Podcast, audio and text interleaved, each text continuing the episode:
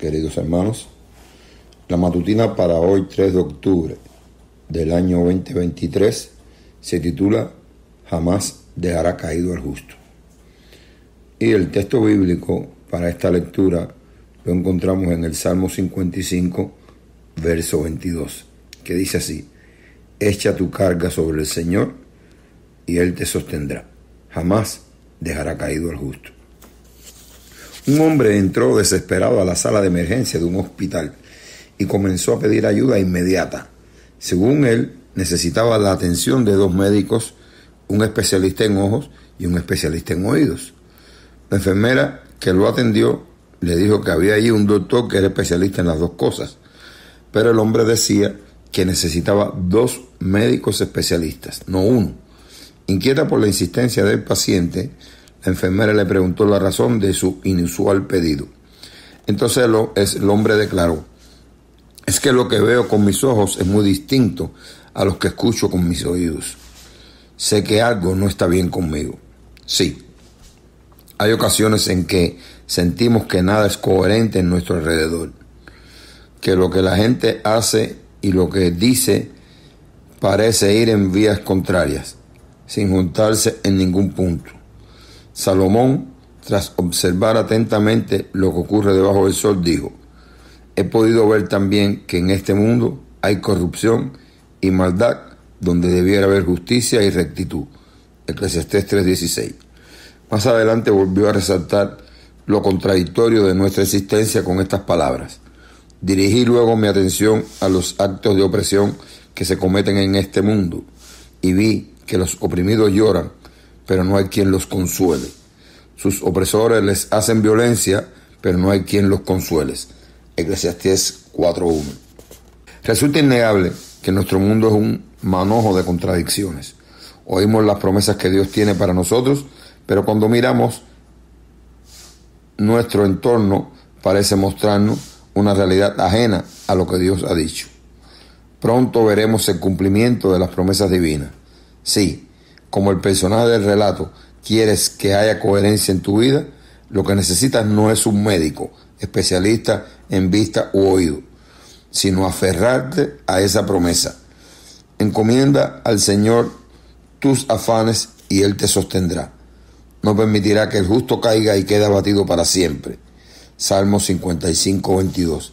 Al gran médico es a quien necesitas. Aunque la maldad parece galopar rampante por esta tierra, los que creemos en el Señor no quedaremos derribados para siempre.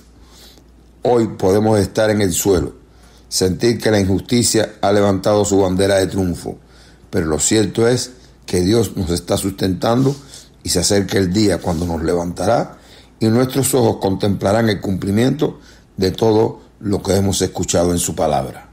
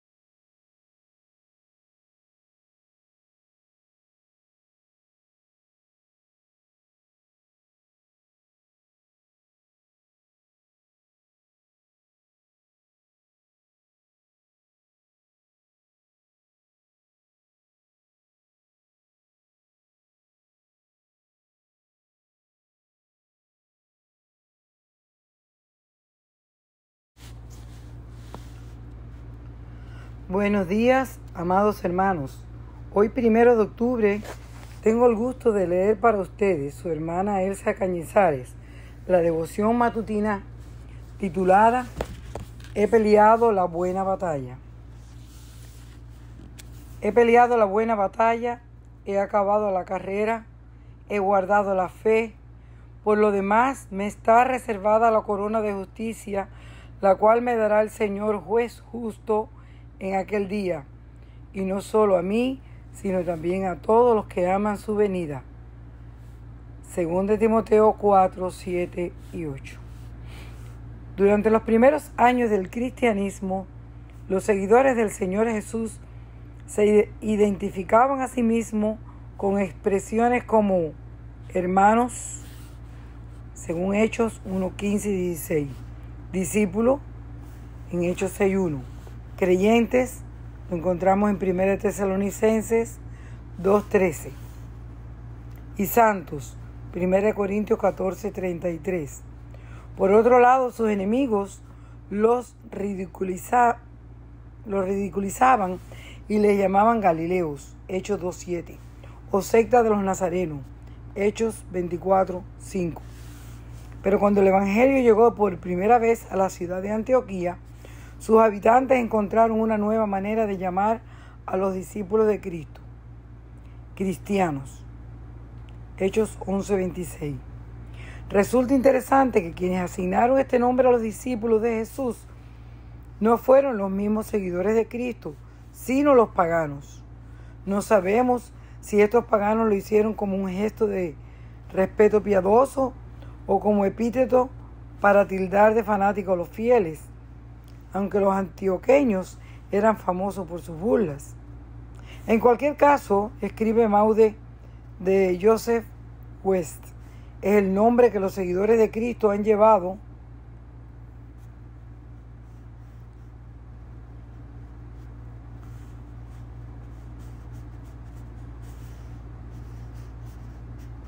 desde entonces hasta el presente, a veces para su honra y gloria, y otras para vergüenza de ellos. Pero, ¿por qué cristianos?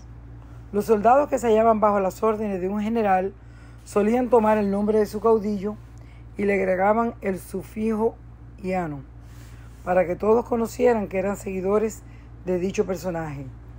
Por eso los soldados de César eran los cesarianos, los de Pompeyo, pompeyanos, los de Herodes, herodianos, de modo que al llamarnos cristianos, estamos reconociendo que somos soldados del ejército de Cristo.